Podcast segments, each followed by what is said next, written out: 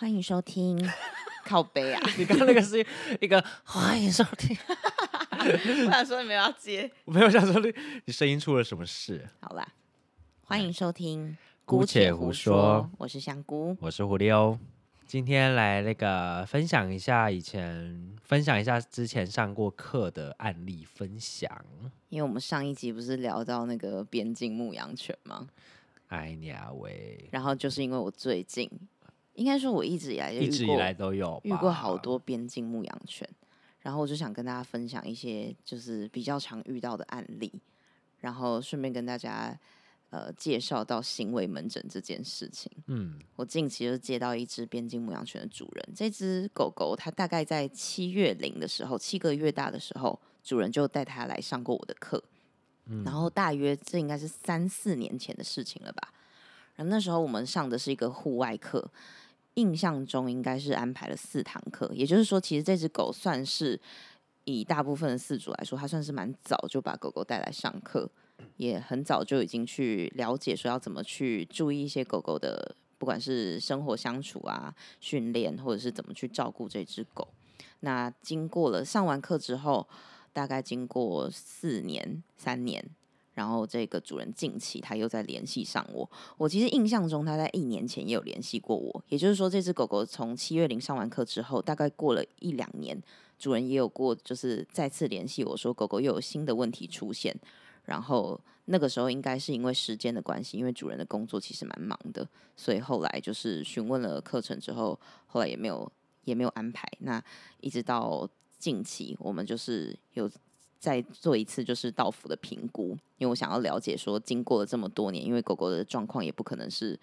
用以前的那些资料嘛，所以我就想要再重新做一个评估，了解这只狗现在出了什么问题。那我收到那个主人的报名表，他大概就是有跟我讲了一些状况，就是说这只狗狗它现在就是有非常严重的吠叫的问题，然后对于陌生人、陌生狗，它会都会出现那种就是真的是疯狂。严重的吠叫到可能吠叫不止，然后对什么事情他都非常的敏感跟紧张，就是过度反应。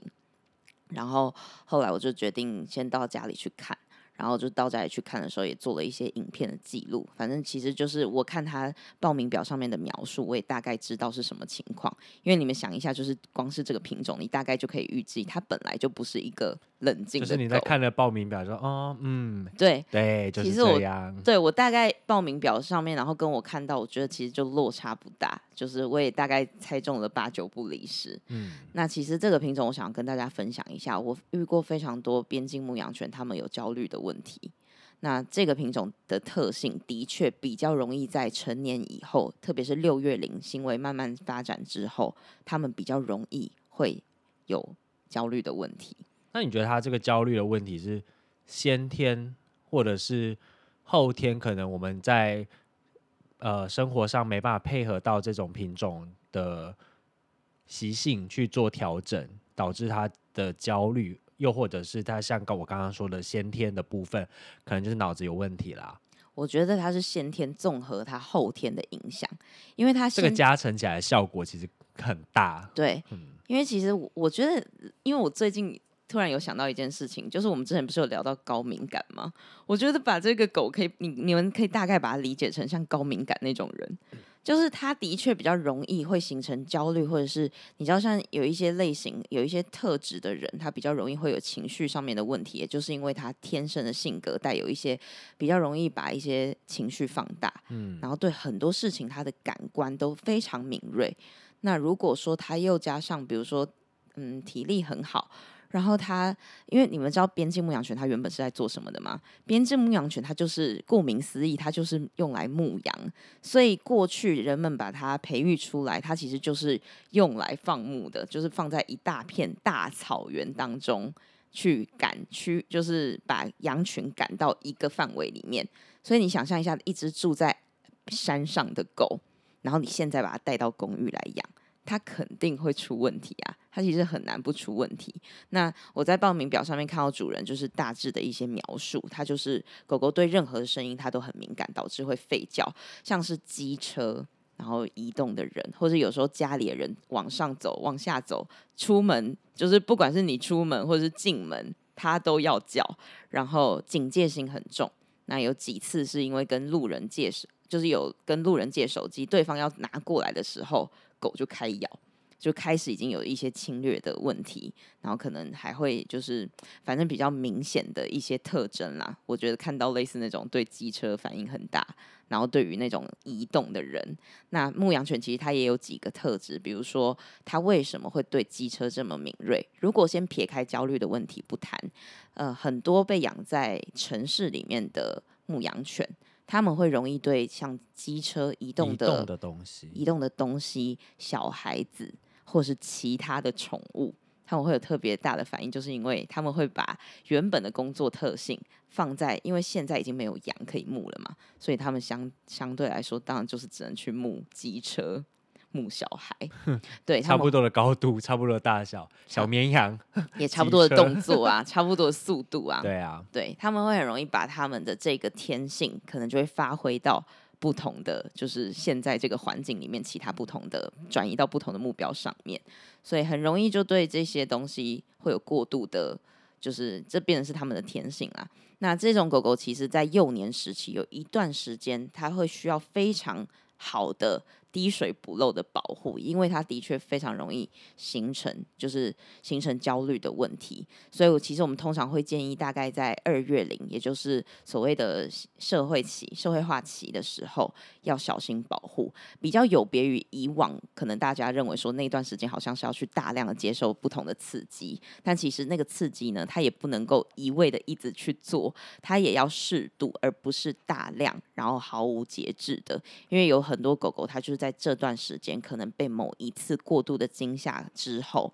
他未来就非常有有极大的可能性会发展出焦虑，甚至是侵略的问题。不管是广泛性的焦虑，或者是他可能会对一些呃噪音的恐惧。那其实我那时候到家里去做了一些，就是。问问，就是也大概跟主人做了一些咨询啦。那我就问他说：“那他应该就是有这么多对于声音的敏感啊，对人敏感，对陌生狗也敏感。那他肯定也对噪音会很敏感吧？”主人说：“非常。”我就说：“比如说他的他对打雷会有反应吗？”主人说：“反应很大，而且他现在已经是大到我问他说他会有什么反应？他会逃窜吗？他说会，有的时候会逃窜，然后可能甚至会。”我因为有些狗狗，它的就是对于雷声的恐惧，它可能是躲起来；那有些狗狗它更激烈一点，或者是它更严重的话，它就是完全没有办法克制的，就是到处逃，甚至会开始伤害自己。它可能会破坏门。那真正有焦虑，因为大家要认真看待焦虑这件事情哦。因为我发现有很多主人，他动不动就会讲说：“老师，我们家我觉得我们家狗狗有分离焦虑症。”但我觉得大家好像有一点点误会焦虑的意思，因为很多主人误以为。你离开家，然后狗不停的吠叫，就是等于焦虑。但其实这两件事情要分开来看，因为焦虑它实实质上是一种精神疾病，它就跟你把它理解成人的焦虑是一样的，它是有点加上大脑控制的问题。所以真正如果你要用分离焦虑症，它既然是一个症，它就是疾病嘛。所以真正有这种疾病的狗狗，它其实是没有办法放松休息的。那跟有一些狗狗，它单纯是因为很在意主人离开，比如说它是想要黏着主人，然后主人突然消失了，从门口离开了，它觉得诶，你怎么不见了？它想要用吠叫的声音把你叫回来，或者是它有想要寻求关注，那其实是不同的类型。因为有些狗狗它是叫一叫，等到主人远离，或者是叫了数分钟之后，发现你真的没有要回来，它就可以放弃，然后就回去睡觉。它如果能够到放弃，并且最后。去休息了，那它其实就没有，它就不是疾病，因为真正有这个疾病的狗狗，它是没有办法放弃的，它没有办法控制自己，它也没办法休息。它你离开，它如果一旦跟它分离的对象分离了之后，不管你去了多久，如果说今天主人离开八小时，它就是整整八小时没办法合眼，没办法停下来，甚至有些狗狗。就是对他，甚至有些狗狗它是没办法停下来，它就在家里一直走来走去，走来走去，那甚至会破坏，把自己的指甲全部都抓到断掉了，流血。我看过比较严重的个案是这样。对，所以主要就是想要跟大家分享说，我之前呃，就是因为像这样子的狗狗啊，其实到家里去，因为很多人找我去家里上课，认为就是要去透过训练来改善狗狗的一些吠叫的问题，或者是咬人的问题。但其实像这一类型的狗狗，我第一时间去做完初步的家访评估之后，我会优先请主人安排一次去医院看行为门诊做治治疗，因为这样子的狗狗它其实是需要透过药物的辅助来。就是去帮他改，协助他改善这个问题，所以他其实第一件事情并不是训练，而是他需要治疗的帮助。嗯，我之前也有一只个案也是，然后也是上完课，他呃那只狗他们家还有一只柴犬，然后这只边牧是后面才又领养回来的，然后之前这只边牧也是。在别人手里，我我有点详细情况，有点有点忘记。反正这个主人把它领领养回来之后，他们家就是一个两极的情况，一只柴犬，一只边牧。哇，天哪，天天差地远。然后那只柴犬就是每天就看着边牧发疯，然后搞得柴犬也很焦虑吧？但还好哦，还好那只柴犬。冷静哦，冷静到不行。那真的还好，还好是这样子搭配。对，如果两只都疯就很可怕。那时候也是上呃假日班吗？忘记了。嗯，我记得是假日班。对，反正就是每周，反正就总共上了三周。三周之后，我也把它转去行为门诊了。嗯，因为那不是训练可以 handle 的。对，换回真的也没办法做。对，然后加上边牧的个性，你要做。各种稳定的训练、随行等等都做不了，嗯，然后吠叫，但他少的是他比较没有追车的问题，嗯，因为他的焦虑在于真的是认真的分离焦虑，嗯，主人不能离开视线，哦，了解，他所以你就想主人去上班，就一只柴犬，然后一只边牧，柴犬看着他发疯，真的耶，但还好带回来时间不长，所以。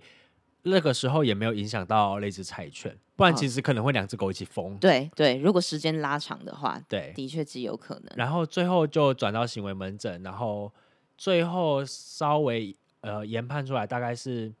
有点像那种创伤症候群，嗯、前面的经验导致他后面跟人类的那个分离的焦虑的感觉。对，他非常害怕再被丢弃。对，然后、嗯、那后面我就我就。这个个案结束之后，我就没有做这个行业，所以后面详细情况就可能是行为门诊那边去做处理。但是当时我真的差点把这只狗带回家。你就很想要收养，就换我家。我有印象，就换我家是一只柴犬，一只边牧。然后你的 Kiki 就一直每天看着它。但是其实那个时候我应该是有办法 handle，因为我专职在做这件事情。对，我每天都在家，我可以去慢慢的做减敏，而且然后搭配药物。而且你的个性也很可以。对，搭配药物去做处理，所以我那时候是有考虑过要把它带回家的。而且其实说真的，行为门诊再搭配后续的导入学习这一这一段啊，真的要主人去。完全的去配合，对主人来说真的不容易，真的很难，很辛苦啦。但是真的要给大家一个观念，因为我发现这件事情，我其实我们其实已经推了推广了蛮多年，但是仍然在台湾并不普及。因为大家对于动物的动物其实需要治疗，它跟人类一样，它有精神方面的疾病，这件事情并不广为人知。嗯，那我觉得大家需要有。意识到，就是你的狗狗今天它单纯是因为它的行为不良好困扰到你，或者是说它真的是需要训练。就是我看到主人都会有一个想法，就是我我今天看到报名表，蛮多主人会有一种觉得，我希望这只狗狗它很人见人爱，但现在又觉得好像只有我们家人爱它，它很难就是讨人喜欢。他们比较在意的就是狗狗它的行为表现良好。是不是会，比如说看起来体面，或者是呃比较不要造成到它我们的生活的困扰？但你实质上要去理解到你的狗狗是真正需要的帮助，因为它其实过得也很痛苦。因为它如果疾病在它身上，它每一天这么焦虑，它等于说把它的感官放到最大，而且它无法休息。你去想一下，我们有时候偶尔几天失眠，或者是像焦虑来袭的时候，不要到疾病的。就是焦虑症哦，是你有时候会有一些焦虑情绪，都很不舒服的一些短期的症状，你都会感到很不舒服。可是真正被疾病困扰的狗狗，不管是狗或人，他们真的是处在很痛苦的情境当中。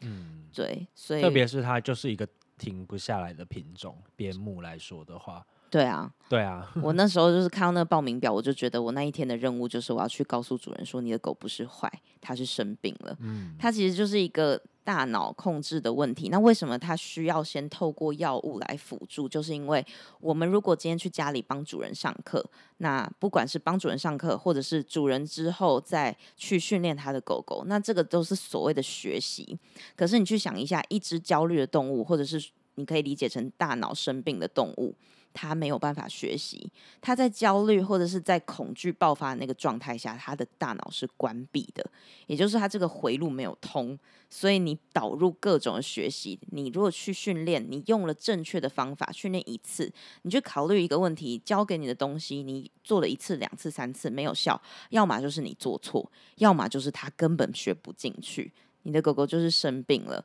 所以导致你后续有很多训练开始感到困难。你感觉你教了一次、两次、三次、四次，反复的练习了一段时间之后，它都没有进步，甚至有些状况还恶化了。那你要考虑的就是它是不是大脑生病的问题，有其他的因素去做影响啦。对，对啊。然后我有一只也是边牧，嗯，呃，五个多月吧，社会化起时起的时候就带来上课。那个是我目前为止遇过最最算棒的边牧，然后上完课隔没多久，然后他们家是住那种很大间的透天，嗯，然后他们家里面有电梯，然后阿嬷下电梯到一楼的时候，那只狗就会去找阿妈，然后阿妈又行动不方便，嗯，所以后面呃社会化起那时候的课上完之后，我还有再去他们家再拜访过一次，就是他请我去，然后也是。教给他们一些方法，当下就算是立即见效了。就是给他们方法，可能引开注意力。阿嬷下电梯了，把他带到别的地方，或者也跟阿嬷说：“利亚被软，你就带个什么东西丢出去给他。”你打破了那个模式，对，你打破了模式，不是人出来他就去追你。对，对你出来了，反而给他一个 surprise，丢了一个玩具丢出去了，或者是其他人来做这件事情也是可以。但我觉得差别就在于他在。当时那个时期就来上课，然后主人也是很愿意学习的，愿意了解这个品种，然后愿意学习那个训练的方法的，还有怎么样跟这种比较神经质边牧这种狗相处，所以他我觉得他往后应该是不会有太大的问题。我记得这只狗最最后还是有找你吗？是他吗？不是他，他没有找我。Oh, OK，对，但我对这个 case 很有印象。嗯、但是我刚刚听你在讲这件事情的时候，我就想到。的确，这个主人的配合度以及主人本身的性格，也会影响到这只狗它能够被调整、被改善的嗯的程度。没错，因为如果主人自己本身就也很紧张，他本身的个性也一直在影响狗，他的情绪一直在影响狗。那再加上如果说呃配合这些治疗，因为其实他也不能够单方面只是靠。吃药，嗯，他是先吃药，我们会先把它转去行为门诊。那不是说你去一辈子吃药就好了，因为你那个只是一个缓解症状，或者是我们希望透过药物来辅助，只是为了让这只狗狗的大脑被达到一个可学习的状态。那接下来我们就会导入学习，所以它其实是门诊吃药，然后配合训练这两件事情相辅相成的，在帮助这只狗狗。那就跟我们人一样，你。看心理医生的同时，你还是会吃一些心理的药物。对，它就有点像是我之前有一段时间状态，是我去呃精神科门诊，同时我也有去心理咨商，这两件事情是同时做的，它的效果会是最好。嗯，对，所以相对来说，主人他的不管是时间也好，也就是说他的配合度要非常高，你要做好一个长期抗战的准备，因为他这绝对不会是一两天就弄好的事情。你要去想他过往，如果你这一只狗狗它是。不知道它的从哪里带回来，有时候可能是收容所，或者像你刚刚前面提到的，有一些他过往的创伤，嗯，那他就绝对是一个长期长期抗战之路。嗯，主人一定要有这样子的心理准备，你准备好去面对。然后，既然这只狗狗已经跟了你，那接下来就是要去做好心理准备，去陪伴它度过这一切。其实，所有生物都会有心理疾病，或者是大脑的疾病，去影响了他的心理啦。你看，有一些那种什么什么农场，差点把名字讲出来。有一些有动物的农场，我我前阵子看到我朋友有去一个地方，然后他就把一只迷你猪放在一个看台上，也没有围栏，但是我一看就知道这只猪不对，对，一定他已经在刻板一刻板行为开始在转圈了，对不对？沿着那个那个看台的边边走过去，又走过来，走过去又走过来，对，已经有开始出现这样子反复反复无意义的莫名其妙一直重复。所有有大脑的生物都有可能会发生这些问题。我之前去那个 San Diego 的那个动物园啊，我也是看到一只老虎。它也是在一个蛮小的范围，其实大家看起来好像已经算大了，但你想一下，它是老虎哎、欸，它原本就是在野外，根本不够大，所以我也是看到它一直在那个，就是沿着那个玻璃在那边来回走来走去，嗯、然后大部分的大家看到好可爱老虎哎、欸、什么，然后我那时候一看，我也是，就是我就丢，对我就是皱眉头，我就觉得他感觉很不对，嗯，就是生病了。他已经出现，一直不停的在重复。你们去想一下，就是你把一个动物长期饲养在一个非常狭小的空间，然后它无聊到，就是它的生活已经只剩下那个空间的时候，它开始在里面一直走来走去，走来走去。那严重的可能也还是会像猫啊，有些就开始在过度的舔毛、理毛。开始皮肤有问题，因为它一直不断的在撕咬或者拔毛这样子。那其实很多动物都会有这样子的现象，嗯，然后可能开始有就是比较极端的，就是自残啦，嗯，对你你你自己如果像我们那个时候疫情以前是要隔离十四天嘛。真的发疯呢、欸，真的很多人十四天真的就发疯、欸，七天我就快疯了，就像坐牢没两样啊。对啊，我家狗也快疯了，因为陪我一起关着。讲坐牢大家比较好理解啊，对啊，你就是一个空间里面啊，也是有给你吃嘛，也是有给你吃，啊、也让你上，你也有床、啊、你也有睡啊，也有厕所啊。对，但是很多动物是不是就这样子养大的？没错，那样子养大的动物会好吗？当然是不会好啊，嗯、就跟关在家里一样啦，对，都是一样的意思啊。所以，我们今天。讲了这种从上一集的那个品品种种类，然后延续到这个我们觉得比较特殊的案例分享，就特别会好发在这种边牧工作犬猎犬类型身上。哎、欸，真的，我我刚刚一想啊，我我发现我目前有跟到的那些行为门诊，就是被我转介去行为门诊的米克斯、边境牧羊犬、德国牧羊犬、柯基，嗯，哇，全部都是这种。你是不是还是还有一个德牧的那个案例啊？对，德牧那个案例应该是我第一个接到的行为门诊的，就是被我转介去。但他不是也蛮小就就上课了吗？非常小，而且是你带的、欸。对，那个是我带大的，的欸、所以那个时候我才很明显的确定它绝对不是主人的问题啊。嗯、因为有一些你比较一开始的时候你会有点模糊，因为不知道到底是被主人影响的。有些狗狗它可能会有一些侵略的问题，是因为被处罚过。所以那个东西，我们其实都要花蛮长的时间去做评估，甚至要搜集非常多的资料，才有办法去进一步的看说这个状况可能是需要去。但是坦白讲，我做到后来啊，我发现无论他到底是被处罚过还是怎么样，他最终都是要去看医生。对，因为他就算是被主人处罚过，他也是一个心理创伤。那其实你们去想一个问题，它只要有侵略行为，一只狗诶。它三岁好了，或是你去想一下，一个几个月大的狗狗，它就要你想一下，一个两岁大的婴儿，它要拿刀杀人，这不不是有病吗？嗯，它一定要接受治疗，而这些侵略行为的背后，它一定有焦虑跟害怕的因素存在。那那只德国牧羊犬是我第一个接到的。就是我把它转接去行为门诊的一个我非常印象深刻的 case。这个主人跟我到现在都还是好朋友，因为这个主人是我目前为止也，他也同时是我目前为止遇过最配合、配合度最高的主人。真的对狗狗的状况都非常用心。他等于说把这只狗当成小孩，就是跟幼儿教育一样，他非常在意。所以那只狗狗，我记得他是刚开始养，应该是三月龄吧，真的很小的时候就来上课了。那主人从来没有处罚过狗，但这只狗狗它的问题是来自于繁殖场，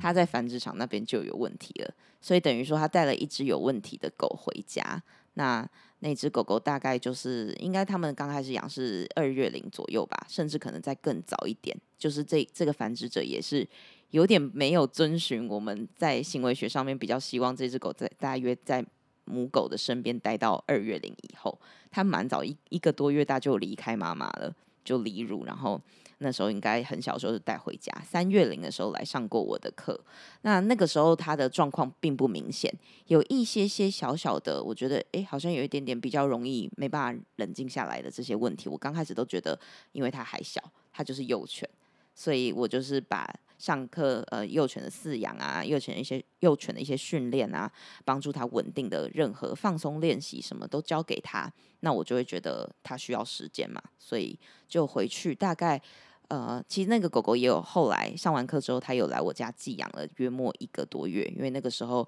他们家女主人怀孕了，所以可能时间上面比较难，就是完整的去给它一个幼犬时期的照护，所以那只狗狗还来我家给我养了一个多月，所以那段期间其实都还好，只是我那个时候其实在带它的时候，我自己因为跟它朝夕相处，我确实有觉得它有一些行为，我觉得有点怪怪的，但那时候又觉得不明显。所以我都只是把它做记录。他那时候比较我觉得怪的行为，就是你会觉得很多行为你重复的请他做，比如说重复练习了好多次，他可能会在第一天的时候进步，第二天的时候进步，第三天的时候又倒退，回到可能就是比如说进步到五十分，然后再印象比较深刻。他那时候让我觉得有点奇怪的地方，就是他会一直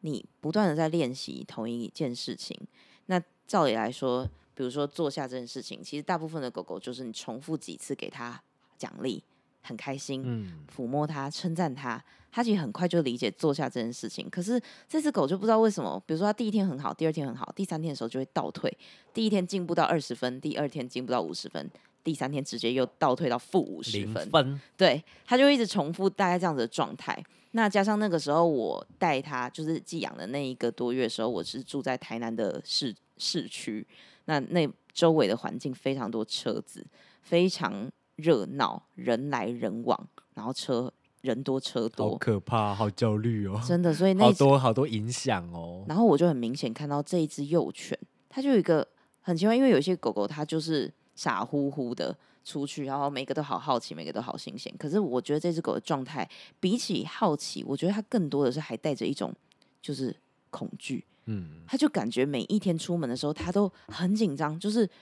你你会觉得他一直在冲，他就是暴冲的狗嘛。那他那个暴冲，通常幼犬暴冲也很正常，因为他就很兴奋，快快快。但是我觉得这只狗它的状态比较像是后面有人在追杀它，就是有人要杀我，然后就一直跑，一直跑，然后每天就是就是一直在左顾右盼这样子。哦，对，它的暴冲的形态让我觉得更更多的是有点像这样子的状态。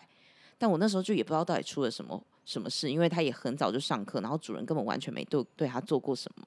然后我就觉得他怎么会怕成这样，战战兢兢的在走。然后呃，到后来其实应该是已经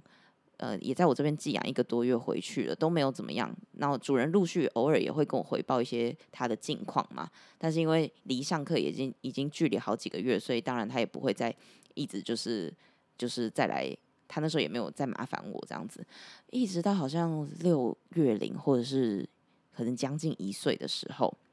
有一次刚好一个因缘际会之下，我想要借用他的狗，因为那个时候想要就是借用给就是培训的学生，然后那个时候要跟他借狗的时候，就因为送去那个。给他给他们就是新的训练师带，然后他们就发现到一些现象，就例如说去帮他做一些美容，或者比如说要擦他的眼屎那一类的，很突然的接近他，他就会咧龇牙咧嘴，对，他就开始出现了一些比较明显的一些侵略行为，就是一些前兆，就感觉他好像准备要开口咬人这样。那我们都觉得非常奇怪，他怎么会有这个现象？就是他从来这至少他又那么小的时候就被主人接回去了。他从来也没在主人这边被处罚过，可是他却对人有这样子的防卫的状况出现，所以那时候我就觉得很不对。那我就跟主人讨论一下，后来我们就去直接去做了行为门诊，然后就发现他的诊断出来的结果就是广泛性焦虑。我觉得这种狗狗最可怜，广泛性的焦虑你真的是无从避免起。哎，不是像我的那个个案，它是。分离，对，它就一个比较比较大的目标，呃，会有一个针对的，就是可能跟主人，特定的情境这样子，无论是哪一种，或者是如果它是噪音恐惧、雷声恐惧，哦、你也大概比较可以避免这种噪音出现。可是广泛性焦虑的狗很可怜呢、欸，它就是什么东西它都会引起它的不安。嗯，所以难怪那个时候我一直觉得它哪里怪，然后你却也没有办法去统整出来，因为你就觉得是机车吗？可是它有的时候又对机车突然无感。哦，可能突然又转移到别的，就是只要一旦这边又还有出现其他更在意的刺激，好累哦，真的很累，他好累哦，他真的很累，很可怜。嗯，对啊，然后就觉得哇，他而且那时候后来就去行为门诊之后就开药了嘛，然后服药过一段时间的时候，那主人给我的反馈就跟我讲说，他终于看到他的狗正常的样子，原来是长这样。哦，那么长期以来，他不知道他的狗放松的时候是长怎样哎、欸。因为一直以来，他也都只是觉得他好像怪怪，就觉得他怎么一直要暴冲。我都已经教你这样了，也都在你安冷静的时候称赞你，可是你怎么还是不知道要慢下来？后来才知道说，他的狗其实一直以来就是带着这种恐惧在生活，将近一年哎，很难想象。对，那我另外一个个案就比较，他他的他的年纪是十二岁了啦，对，但是。嗯他后来因为年纪也比较大了，所以他的后续的状况也都是比较倾向，就是透过比较多是透透过药物来辅助，嗯、那对他的一些训练就比较少。对、嗯，所以，我们今天大概这种案例的分享，是很想要普及行为门诊这件事情。虽然我们两个不是做行为门诊的人，毕竟那是需要专业的医生，然后又刚好又有行为的背景才可以做的事情。是，那就跟。以前的人类的忧郁症一样，对，不被普及。那现在已经普及了，大家会愿意去看医生，容易会有病识感。但狗的病识感要从主人做起啦，而不是觉得它就是不乖，它就是行为不好，表现不好。顺带对啊，顺带一提，猫其实也是有，都是一样一样的。像刚刚前面讲，有大脑的生物都会，都是会有。对，没错。所以我想要。跟大家分享一下案例，然后也想要多多普及这件事情。如果你的狗有类似，可能我们今天刚好有分享到，